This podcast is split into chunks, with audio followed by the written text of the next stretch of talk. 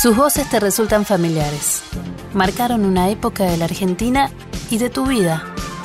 Hicieron historia, pero sobre todo te acompañaron a lo largo de los años. Son próceres detrás del micrófono, esa voz amiga que estuvo siempre. Son vidas de radio.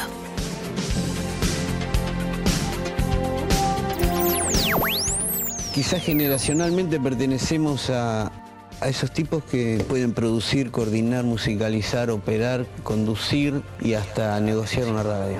Silentium, por favor, silentium.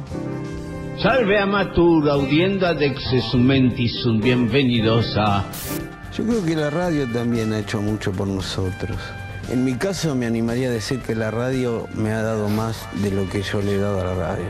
Bueno, ¿qué tiene Héctor para el final? ¿No querés poner algo vos? ¿Quiere que ponga algo yo? Ah, Bueno. Eh, usted sabe que el soul es una música negra, de raíz negra, que tiene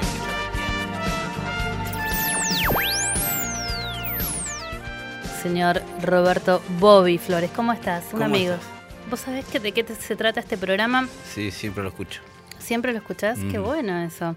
Eh, dejar un registro de, de- de esos referentes, de la gente que, que hizo mella, que tiene trayectoria, que quiere la radio, este, este soporte, este Mm. medio que queremos tanto, que nos acompañó desde chicos, que nos sigue acompañando, que se está reconfigurando, reinventando todo el tiempo. Sí. ¿Cuándo tuviste una radio por primera vez en tu vida? Mm, Heredada. La, la primera que recuerdo es una espica que ponía abajo de la almohada, que mi viejo se había comprado una Siete Mares, la Noblex Siete Mares. Ujú. ¿Conociste eso vos? Sé de qué se trata, soy muy chica para onda esto. corta, pero sí, agarraba onda seguro. corta. No, pero sí, pero las vi. Las Sí. vi. Adrián Corolla anda con una bajo el brazo todo el día. Sí, bueno, mi viejo se había comprado esa, entonces dejó la chiquita.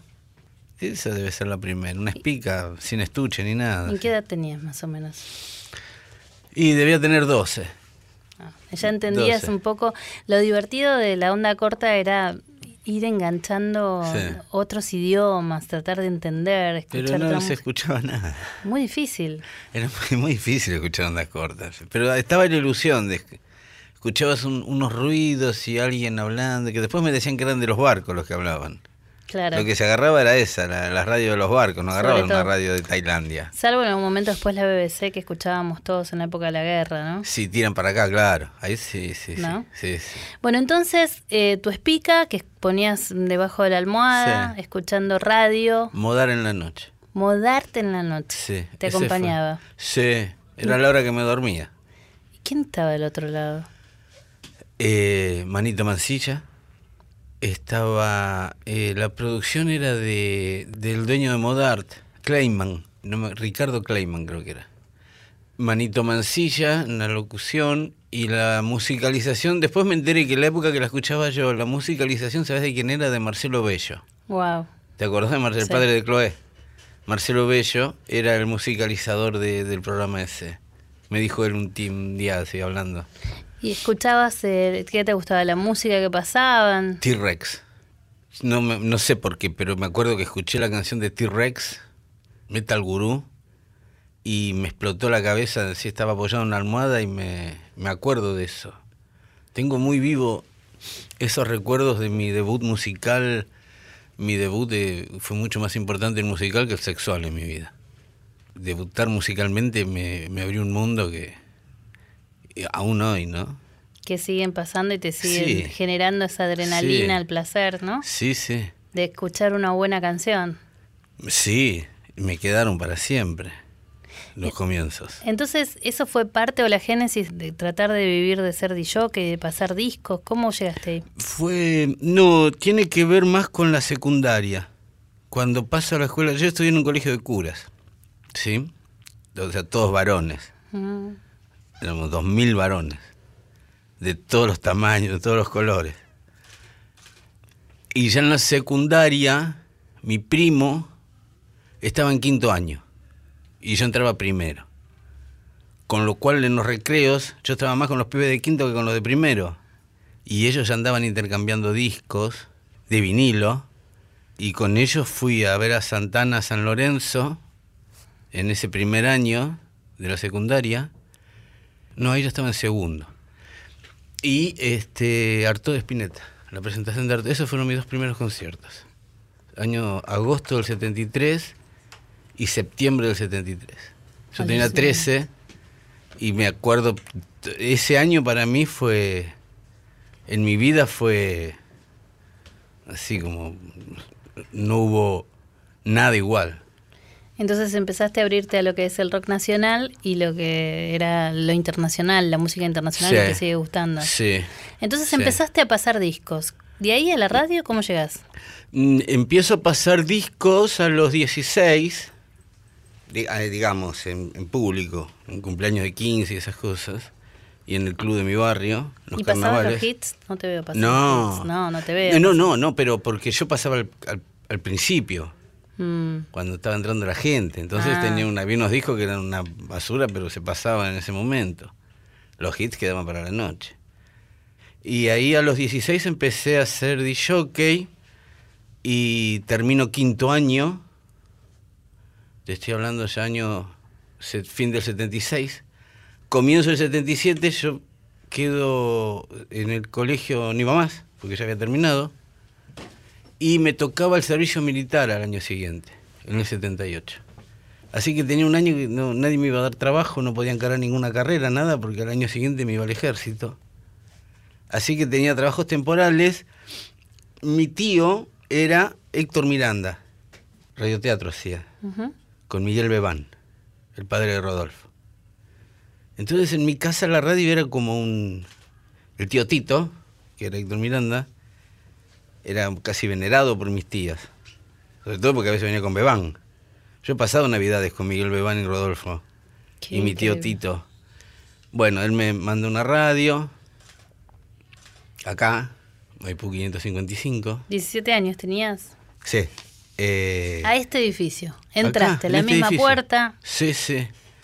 Nada, entré de cadete. Y me, me quedé un año así trabajando en programas eventualmente, ¿no? Cuando necesitaban a alguien. O sea que desde esa espica y las siete mares, la radio siempre estuvo presente en tu vida. Porque además tenías un familiar como tu tío, Claro. tío Tito, que me imagino que todos en esa época la gente se juntaba alrededor de la radio a escuchar el radioteatro. Era una celebridad en el ¿No? barrio. Sí, sí, sí, era una celebridad.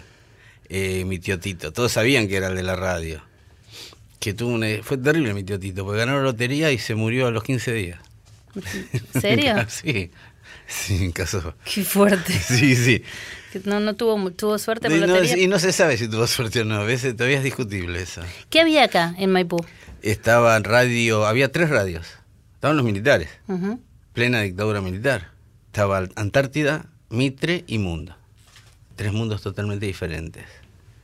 O sea, elencos totalmente, propuestas totalmente diferentes. Que eh, en este estudio estaba, creo que Antártida. El mundo estaba abajo y Mitre en el primer piso, algo así era. En primer piso, acá, al lado. Claro.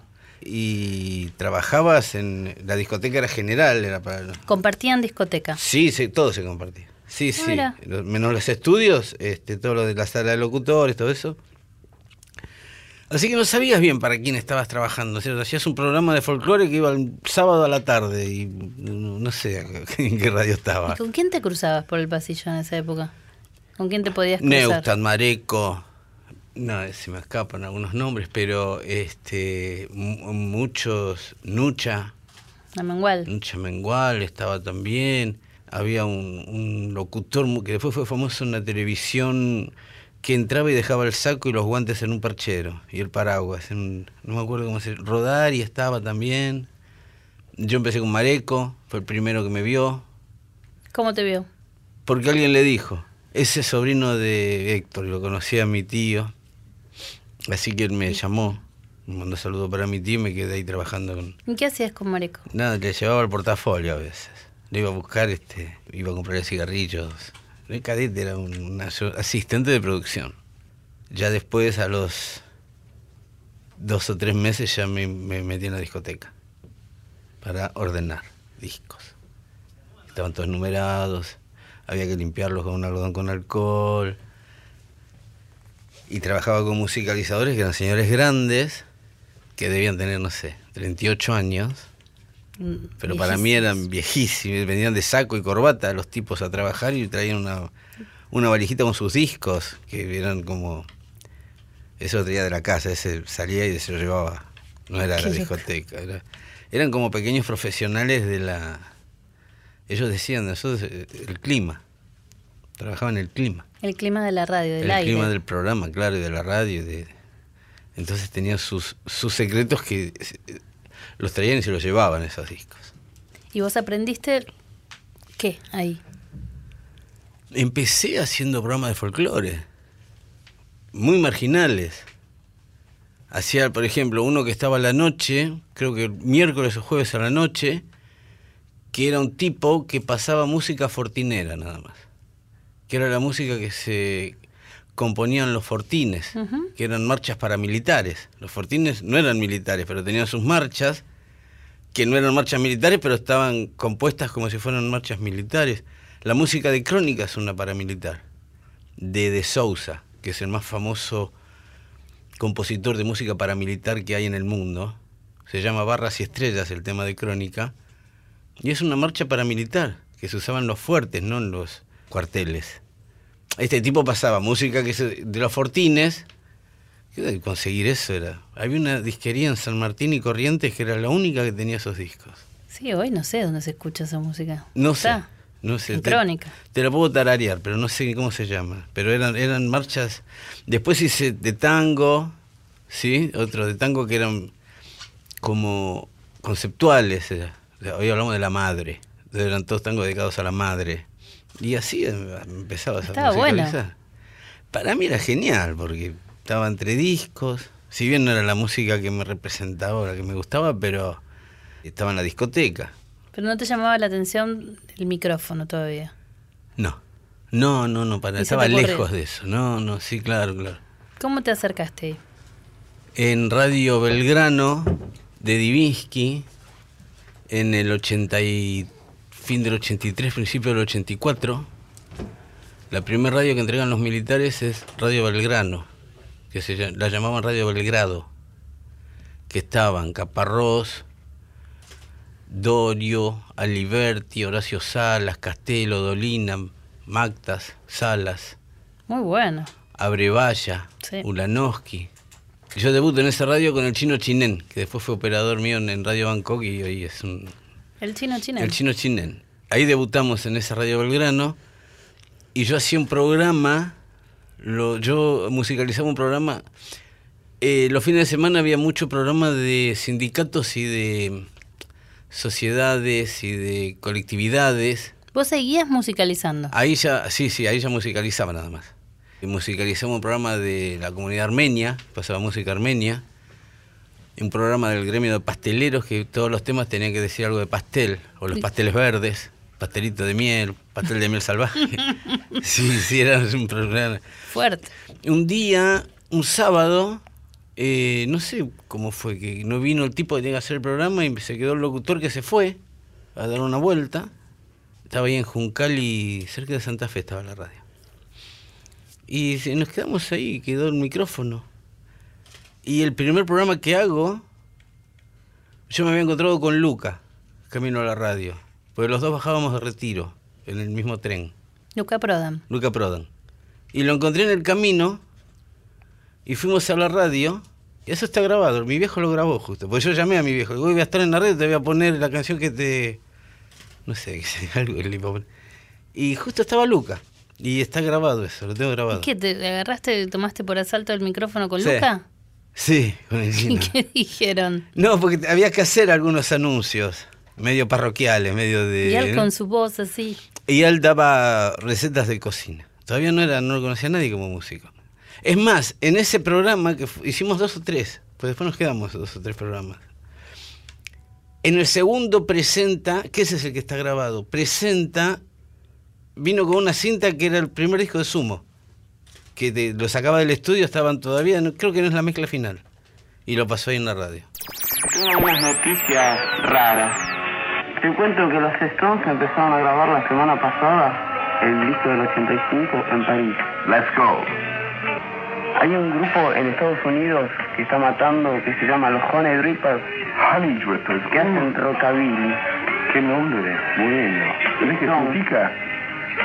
Los que se le cae miel. El drip, drip, drip, drip, drip, drip, ¿eh? Son eh, Nile Rodgers, Jeff Beck y Jimmy Page. Wow. Haciendo rockabilly. Nile Rodgers con ellos. Bueno, ahora vamos a escuchar algo nuevo donde yo canto. Y ese es un tema que se llama Silver Moon del nuevo disco que va a salir en marzo de Sumo. Vamos. Claro, hacían lo que querían. Sí. Pero Divigi también confiaba mucho en nosotros. Sabía quiénes éramos todos. ¿Y ahí ya habías vuelto del, del servicio militar o no? Sí. Yo hice dos años ese militar. Oh, Dos años. fue que- dos años, ¿qué hiciste? Sí, me fui. Se te castigaron, ¿no? Sí. Y bueno, Sí, sí. desastre. Sí. Pero bueno, lo tuviste que hacer y ahí perdiste todo contacto con la radio cuando salías. sí. Fueron dos años. Tremendo. Porque aparte, sí, sí. Ahora me encontré con el que estuvo conmigo en el calabozo. Que tiene una casa de ¿De qué? impresiones ahí en Diagonal Norte y Florida.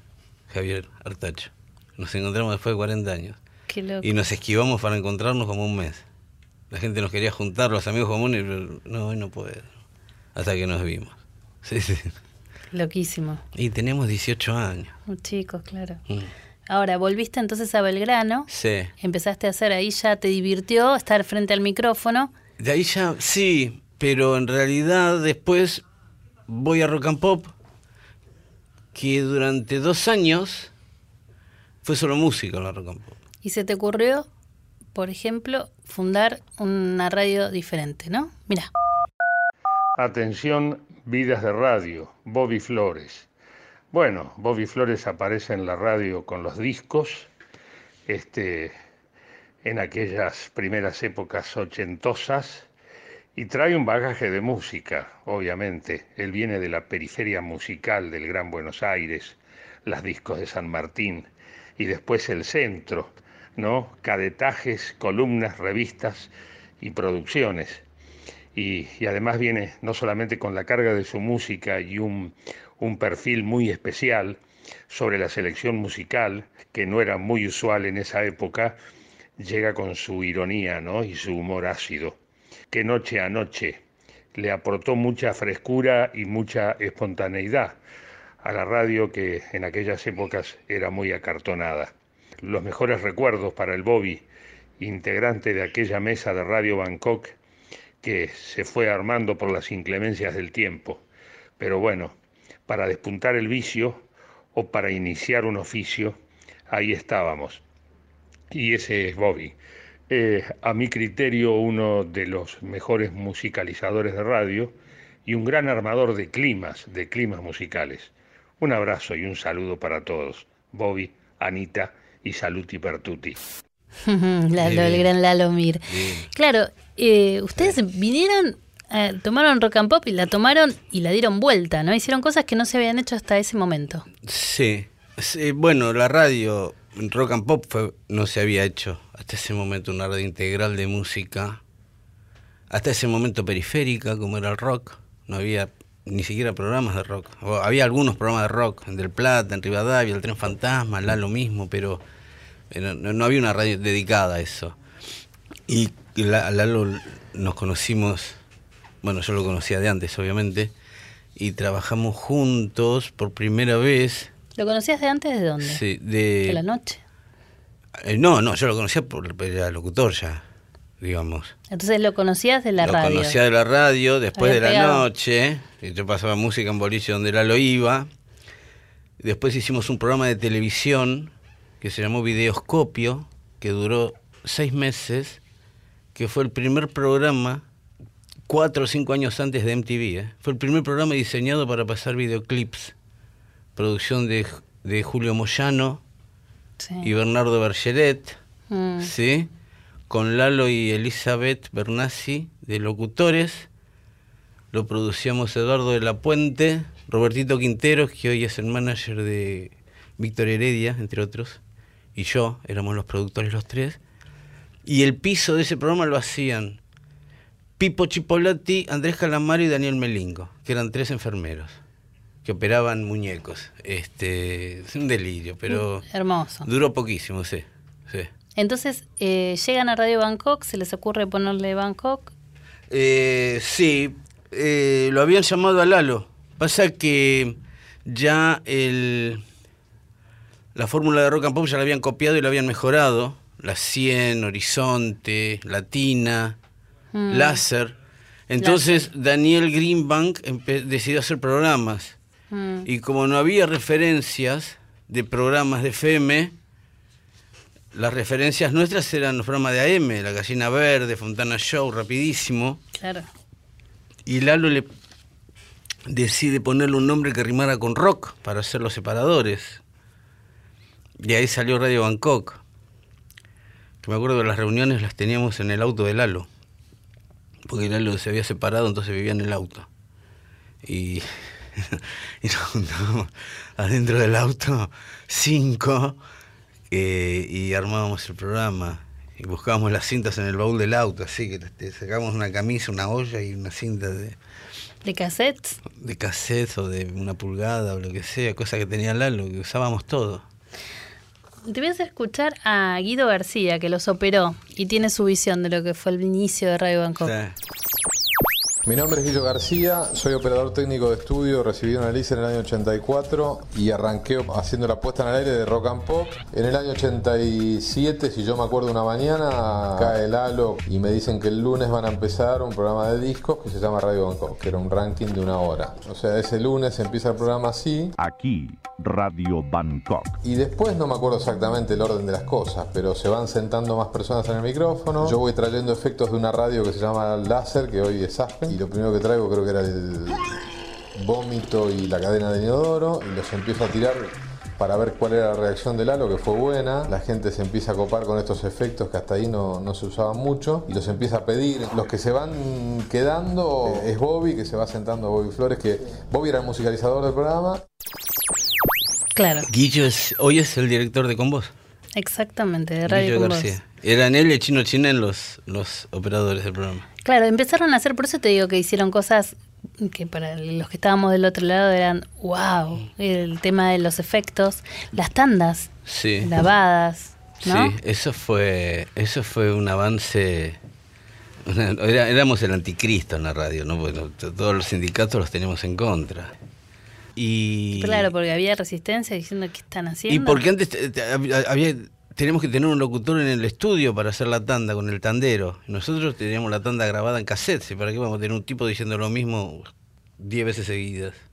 Y entre otras cosas también, en ese programa en Radio Bangkok por primera vez habló un operador al aire. Otro escándalo. Porque Guillo, ya llegó un momento no- así- éramos tan vertiginosos que no entendíamos, entonces lo sacábamos al aire a ver qué nos quería decir. Y Lo hacían hacer, claro. Claro, era la única forma de hacer un programa en vivo con el vértigo que teníamos. Y ahí por primera vez, creo, se armó cadenas de oyentes que interactuaban entre ellos ajenos al programa ya. O sea, Eso que no había WhatsApp. eh, claro, bueno, fue, sí, sí, es lo que hoy sería una red social. Eh, oyentes que ya ni siquiera escuchaban el programa, se, se- se comunicaban a través del programa. Y también un barco una vez que había perdido contacto no sé con quién y se comunicó con nosotros y estaba la familia acá y ellos estaban pescando como en Indonesia y por un enlace entraron en la radio, sí, no sé. Todo eso está, está documentado en, en, en YouTube, hay cosas de, de eso, de, de los tipos del barco que nos llamaban para que le digamos a la mujer que estaban bien. Entonces la, la familia escuchaban el programa. Era una locura. todo. Estuvo buena, fue fundacional Sí, eh, sí. esa época y esa forma de hacer radio. Y duró poco ese programa. Ese ¿Cuánto programa duró? duró dos años. ¿Qué pasó? ¿Qué pasó? No, eh, el final fue muy abrupto. No, nu- nunca supimos bien qué pasó. Justo cambió el gobierno también, se fue Alfonsín, era un caos todo, era- se había Sí. disparado el dólar, hiperinflación, saqueos, el fin del, del gobierno de Alfonsín. Fue complicado. Ahora vos te quedaste en Rock and Pop como 20 años, ¿no? Yo me quedo así, sí. Tengo a ver algunos títulos. Guardias a mí. Sí, ese fue el primer programa que hice después de Bangkok. ¿Con quién, fue ¿Con quién estabas? con Iván Velasco, de productor. ¿Y qué Iván? Velasco que nunca había trabajado en radio. Y yo sabía que él iba, iba a ser un buen productor. En ese programa fue donde empezamos a hacer conciertos unplugged al mediodía. primero en el estudio, después ya se empezó a juntar gente en el estudio, entonces lo hicimos en una en, eh, en- en la playa de estacionamiento que había al lado de la radio. Y después vienen los del paseo La Plaza, Sí. Cohen y el socio, y nos ofrecen el anfiteatro de la plaza para hacerlo. Entonces ya ahí armábamos conciertos con Memphis y Sass y los ratones y to- tocaban todos, todos gratis y llegamos a meter como 5.000 personas en el auditorio ese al mediodía, era gente que salía de la oficina en el horario de almuerzo y se sentaba ahí a ver un concierto. Qué lindo. Sí, eso hacíamos en, Estaba en buena. Guardias a mí, sí, sí. Entonces, Guardias a mí fue eso. ¿Y Levis Midnight? fue casi paralelo porque a mí no me gustaba hacer guardias a mí, porque yo quería dedicarme a la música. Y guardias a mí me, me obligaba a hacer un magazine, y me, me jodía un poco.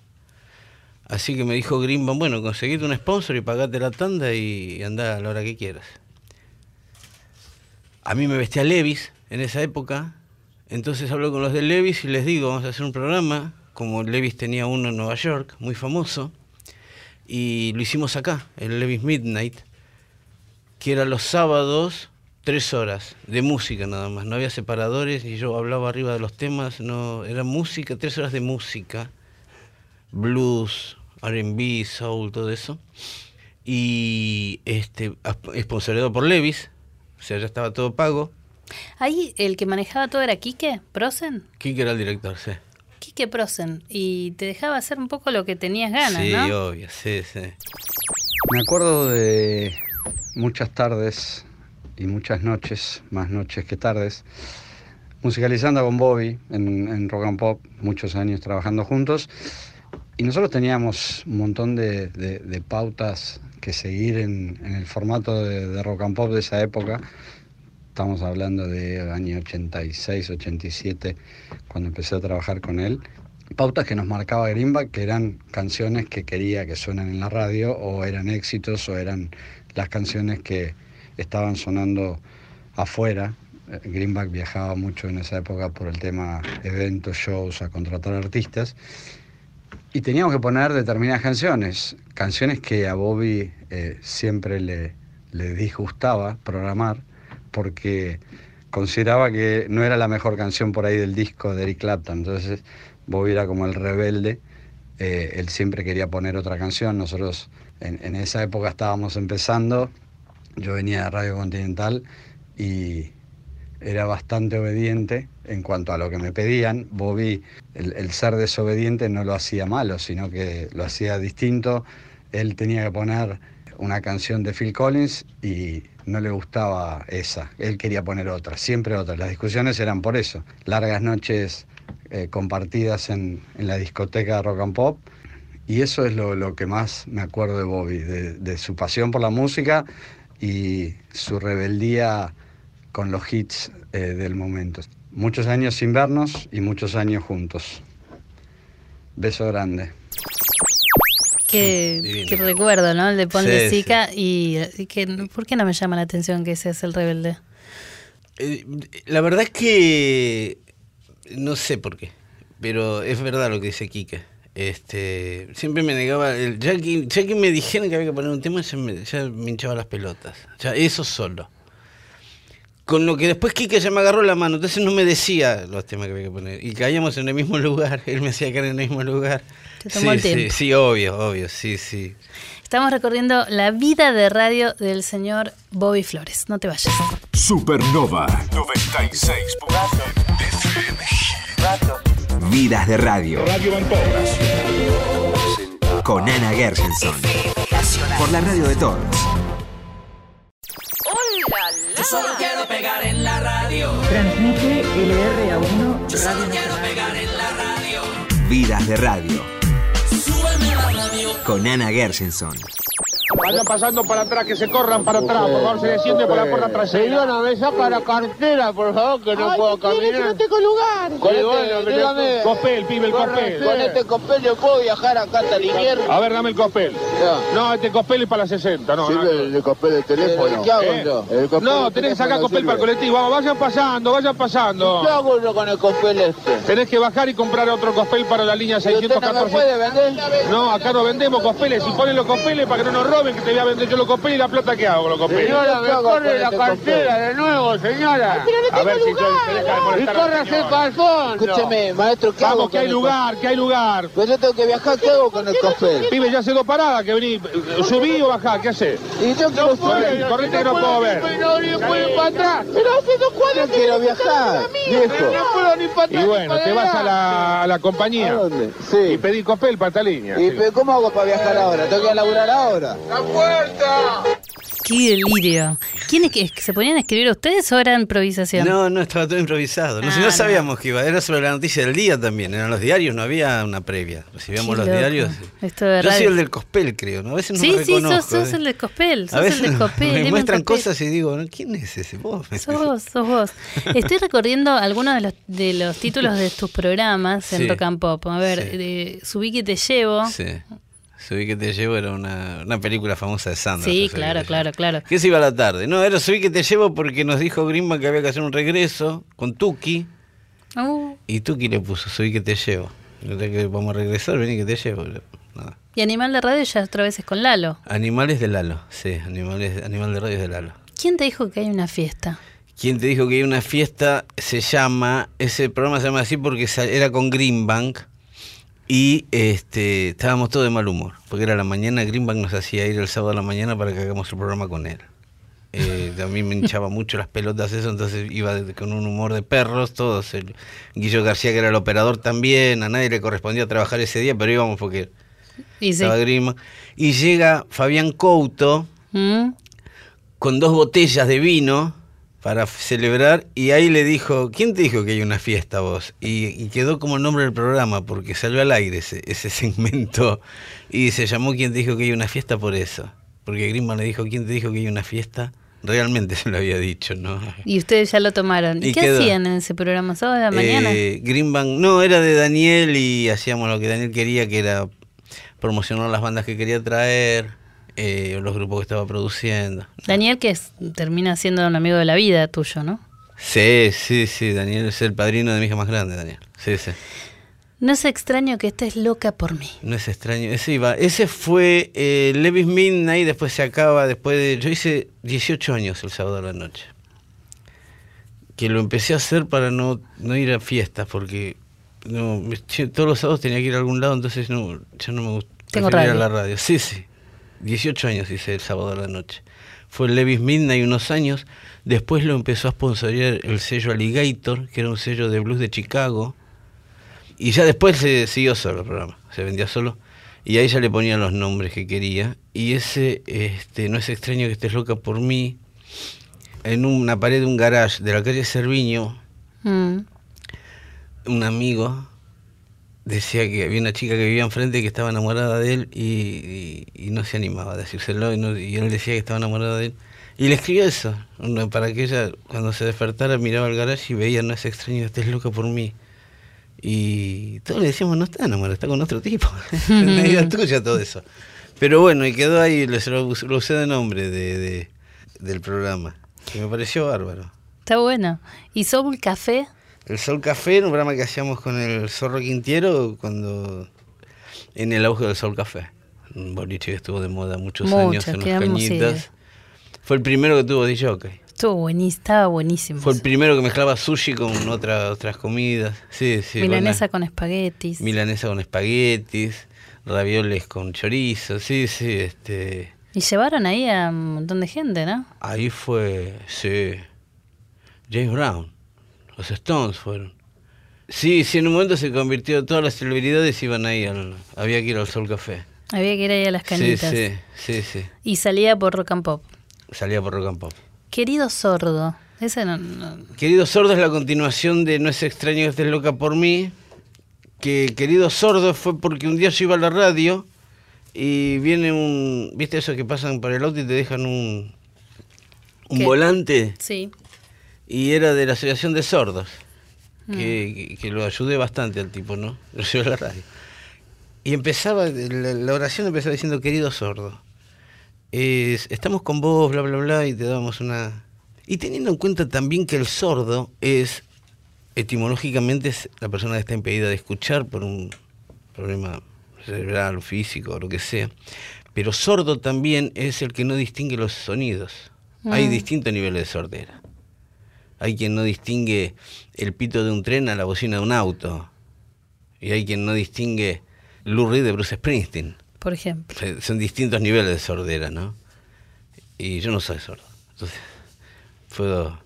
¿Les dabas alguna...? Yo distingo, lo distingo bien. le- les explicabas. Entonces era porque me jodían siempre porque decían este todos hacían radio para los que no tienen nosotros somos lo- la voz de los que no tienen voz. Y yo nunca me sentí eso. Entonces un día me preguntó Lalo, no sé en dónde, en un, en un lugar que había mucha gente. Y yo le decía, yo no hablo para los que no tienen voz, yo hablo para los que no tienen oído. Yo hago radio para los que no tienen oído. Y quedó eso ahí, que era que yo hacía radio para sordos. Y nada, lo Porque usé. siempre lo que más te gustó a vos es el tema de, de- de escuchar música y Sí. contar cosas de la música, ¿no? Yo sigo pensando que, pienso y, y confirmo todo el tiempo que la radio aún sigue siendo el medio más, más veloz, más eficaz y más agresivo para difundir música. Yo estaba en una ferretería la otra vez de unos paraguayos, Sí. quería comprar un candado y tenía que esperar. Y estaban escuchando una radio paraguaya y empezó a sonar una canción que era como un arpa con un protul atrás, una especie de pájaro campana mezclado con Chemical Brother. ¿Sí? Sí, me viene a atender el tipo y le dije, para, para, quiero ver quién es este. Y no escuché. Entonces me- le averigué qué radio era, averigué quién era el tipo, busqué disco de ese tipo, que se llama no sé cuánto, eh, Ramírez, y hace música con un arpa y un protul. Y es bárbaro, y estaba en una ferretería. Nunca esperaba salir de ahí con una canción nueva. Y así funciona. A través de la radio. Sí. Querido sordo. Sí. 120 años sin ti. ¿De qué se trataba ese programa? Era una chica. Mm. Me, me- me parecía que hacía 120 años que estaba sin ella. Pero eran nombres que salían en el momento. También tuvo uno que se llamó algo con palmeras. Si eso algo con palmeras está en FM Horizonte. en Horizonte. Y el nombre salió porque habíamos arreglado el contrato, todo. Yo me había ido un año de préstamo de Rock and Pop Horizonte. Y estaban todos feste- festejando en la oficina grande de Teddy Ferrari, que era el director. Y yo estaba mirando una, una, una revista de turismo, ¿sí? que tenía muchas islas y muchas palmeras y arena y playa. Y na- nadie había pensado en el nombre del programa. Entonces todos me miran a mí. Me dicen, ¿cómo se llama el programa? Y esto es, textual. ¿eh? Entonces yo le digo, mirando la revista, sí, no sé, ponerle algo con palmeras. Ponerle la isla de Bobby Flores, el oasis de Horizonte. Y le pusieron algo con palmeras. Y quedó anotado así el nombre, como algo con palmeras. Y así quedó el, el- el nombre. ¿Cómo es que te vas de Rock and Pop? Decidís después de tanto tiempo, te vas y caes en Radio Horizonte, en FM Horizonte. No, no, no, no, no, eso fue, fue- eso fue este, un arreglo. En los 90. No, yo me voy de, de rock and pop eh, cuando cumplí 20 años. Esperé cumplir 20 años y me fui. Porque estábamos trabajando con Quique bastante, pero mm, yo no me sentía bien, Quique no sé, nadie se sentía bien. Así que un día me fui. Está bien. Sí, Una etapa. sí, sí. sí. Y a partir de ahí pasaste por FM Horizonte, que desapareció porque estaba buenísimo. No, eso fue Horizonte, no, yo de ahí me voy a Espica. Te vas a Espica, ¿cierto? Espica, que era de Tinelli de Greenbank. Mm, que fue un buen proyecto, pero duró poco. Me acuerdo. Y de ahí me voy a Kabul. Ahí se hace Kabul. Y estoy en Kabul un tiempo. Y de ahí, no, de ahí largué unos años y me fui a dirigir los canales de música de Turner. Me acuerdo. Tuve como cinco años. Pero te alejaste de la radio. Y porque ya estaba viajando mucho, tenía un canal en Miami, que era HTV, y tenía Match Music, estaba acá, pero mis jefes estaban en Atlanta. Así que estaba medio desinstalado. ¿Y cuándo decidiste volver? El último año de Turner, cuando ya había decidido irme de Turner, ahí encaré de nuevo la radio y ahí encaramos Beatbox con Daniel Morano. que fue un programa en Rock and Pop. Los Eso. sábados a la noche. Eso me faltaba. Beatbox, me encanta el nombre aparte, que está bueno. Beatbox sí, y eh, empezó ahí el proyecto como programa de radio en Rock and Pop. Claro, en un y ahí- regreso que tampoco conforma a nadie. Tengo, por ejemplo, FM Horizonte, a- algo con Palmeras, Metro, en la Metro Soulmate. Soulmate, sí. Bueno, la Metro y Blue y Del Plata y Splendid eran radio del mismo... Es verdad. Eran de los mexicanos que estaban acá, decía. Ellos tenían todas esas radios. Entonces, terminaste. Claro, nos hacíamos unos mangos haciendo programas en otras radios. Ahora, de todas estas, lo que veo eh, de, de todo este paso, que en algún momento pasaste por la M. ¿Cómo Sí. fue eso? En Radio del Plata, fuera de la ley. Con Alejo Ponlesica. Sí. Es que era, era nuestra radio. Era del mismo, estaba en el mismo edificio. Eh, así que, eh, nada, cambiábamos de estudio, hacíamos un programa de AM. Lo llamo Alejo Ponlesica, que fue uno de los primeros que me contrató a mí como DJ. Nos conocemos hace mucho, somos bastante amigos. Y hacíamos un programa de música. Nada, pasando, él pasaba mucha música de él, que tiene un montón, Alejo. Alejo, eh, recuerda también ese, Alejo. ese paso por fuera de la ley. Soy Alejo Ponlesica. Puedo contar algunas cosas sobre Bobby Flores. Nos conocemos desde hace muchos años cuando él empezó como DJ, pero su trascendencia realmente valiosa para lo que es la radio argentina y, por qué no, para nuestra cultura, ha sido desde que él comenzó a poner su voz y su inteligencia en la radio. Ya la revolución de Radio Bangkok en cuanto a su creatividad, a su versatilidad, a la creación, al humor, marcaba una manera de hacer radio diferente en esos ochentas, ¿no?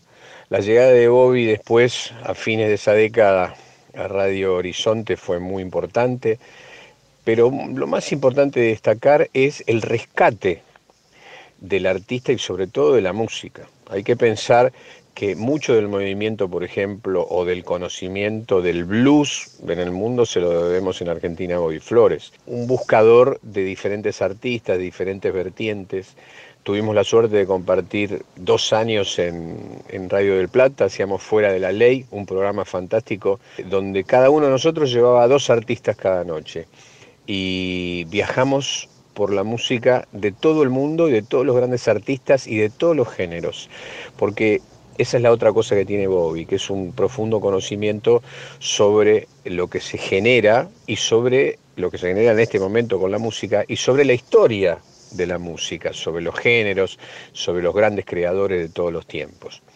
Por último, me gustaría destacar eh, lo que viene haciendo en el último tiempo para la radio pública. ¿no? Me, parece que, me parece que su paso estratégico, la elección de figuras del ámbito directamente de la creación musical, ha permitido armar una, una línea este, artística a la, a la FM que es valiosísima por un montón de razones, porque primero por la calidad musical, pero también porque la mirada de un creador, de un músico, el conocimiento de lo que está detrás de la escena, que generalmente no le llega a todo el mundo, es muy valioso, muy nutritivo y culturalmente amplísimo. Así que simplemente dejo estas pequeñas palabras sobre lo que es Bobby Flores, que además de todo lo que ha hecho a lo largo de su vida, tengo el honor que me ha brindado su amistad. Un abrazo muy grande. Divino Alejo, divino Alejo, un tipo que sabe mucho también, que abrió muchas puertas Alejo. Él fue el primer DJ que tuvo nombre propio, primer itinerante. Sí, hasta ese momento el DJ era el DJ de un boliche o de un club. Eh, Alejo fue el primero que hacía sus propias fiestas. Finalmente, vos pasaste con Alejo por la M, ¿no? Mm. ¿Qué, qué diferencia notas entre la M y la FM? Hoy ninguna. Hoy ninguna, ¿no? No, hoy ya no. No, no, por las nuevas plataformas. no. Antes sí, por, por una cuestión de aparatos.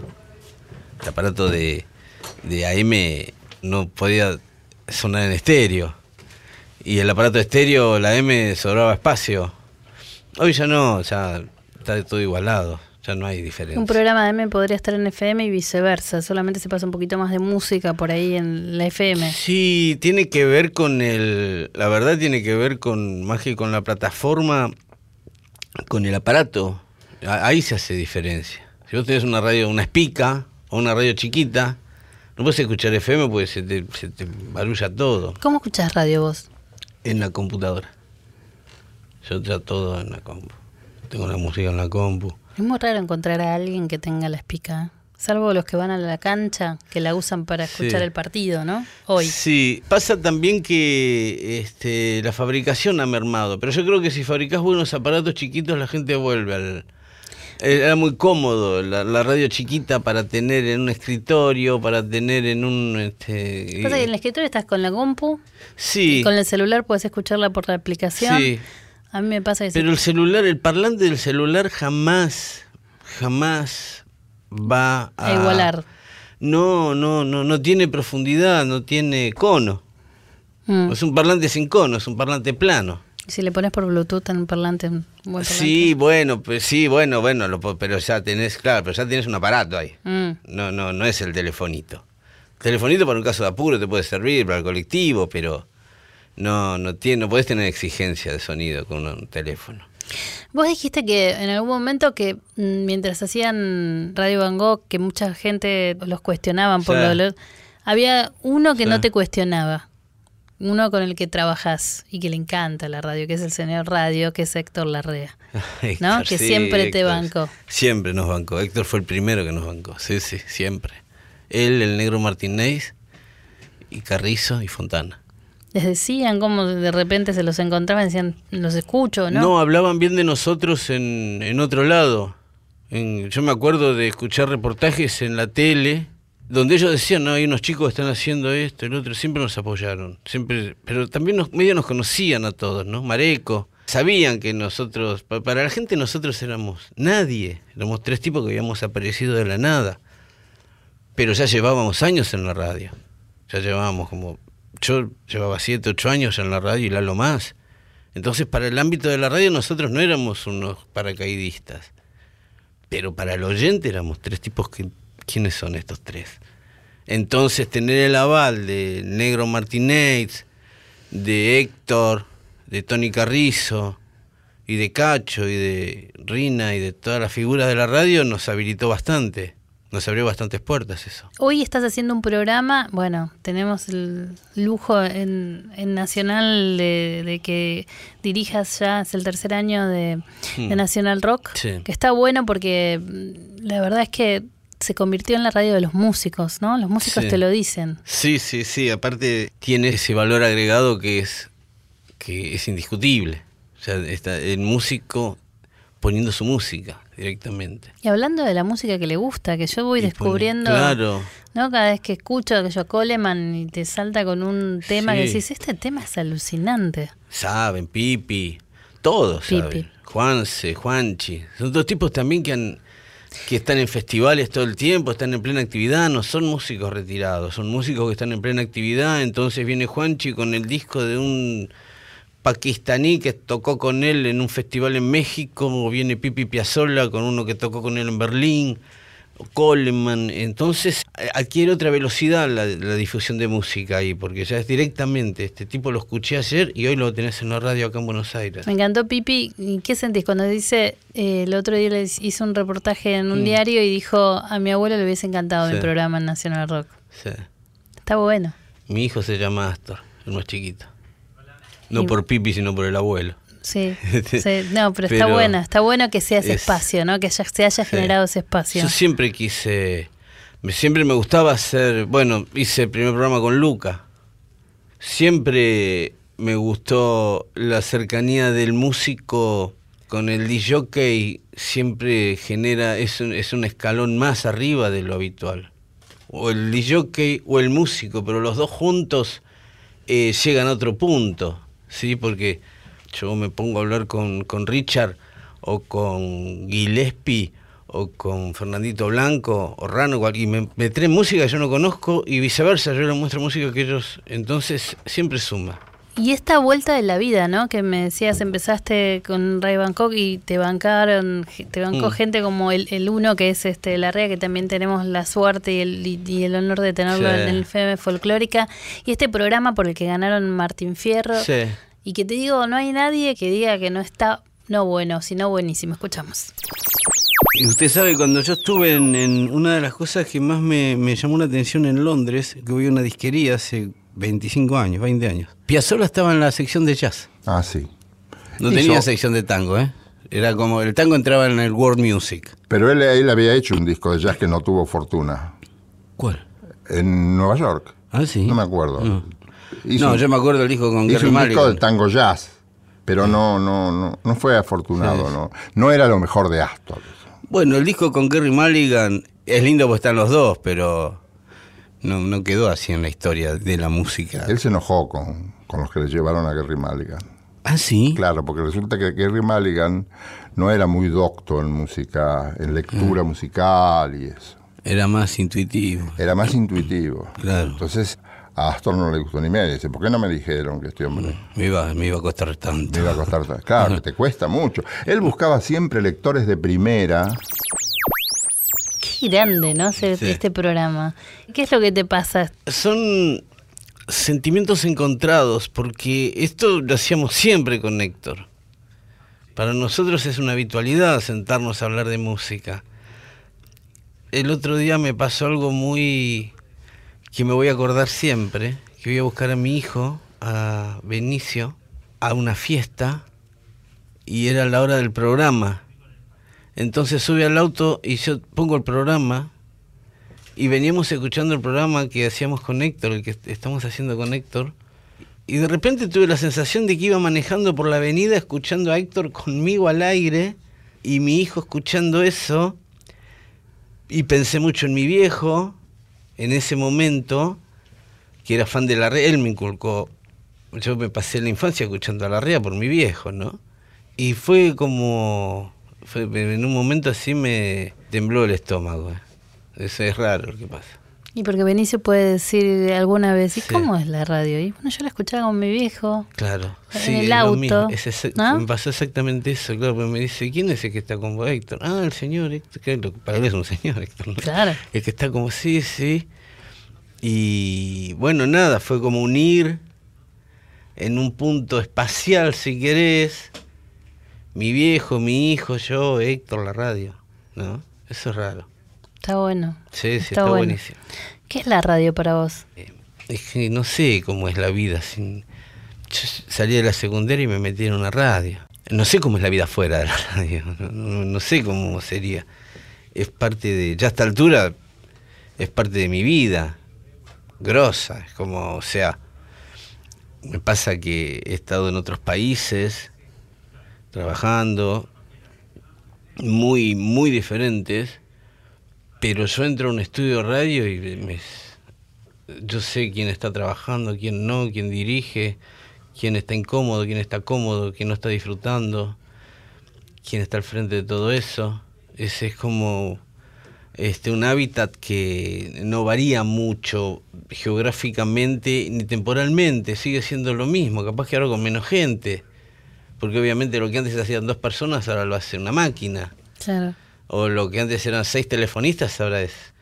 Pero la esencia sigue siendo igual y es igual en todos lados, en, en Estados Unidos, en Brasil, y en Argentina y en Perú. Es un, es un estudio de radio y un tipo que está ahí comunicando, transmitiendo, que es el único secreto, ¿no? Saber Generan- transmitir. y otros generando climas, ¿no? Y Que de eso se generando trata. De eso se trata. En- ¿Le ves futuro en todo este, viste? Ves que viene Netflix y te dicen que la tele de aire, la verdad es que los chicos hoy es muy difícil que te miren tele de aire.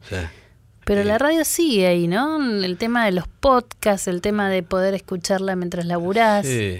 ¿Cómo lo ves? Y la comunidad, encontrarte con uno igual porque escucha la radio que escuchás vos. Antes nos pasaba con la música, ¿no? íbamos a los conciertos de rock, más allá de que me guste.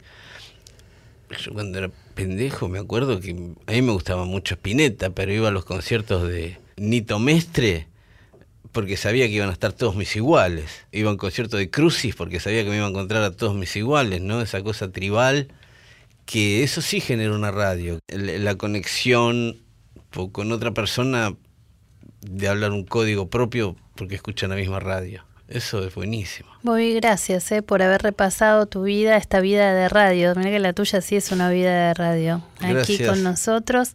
Sabes que te quiero mucho y que... Sí, es recíproco. Y que es un placer cruzarme con vos en los pasillos y saber y poder disfrutar lo que estás haciendo en la M y en la FM en este caso. Yo te agradezco mucho a vos. Sé la confianza que pusiste, sé cuánto me bancaste, sé cuánto me bancás. Así que yo te digo gracias. Esto fue Vidas de Radio.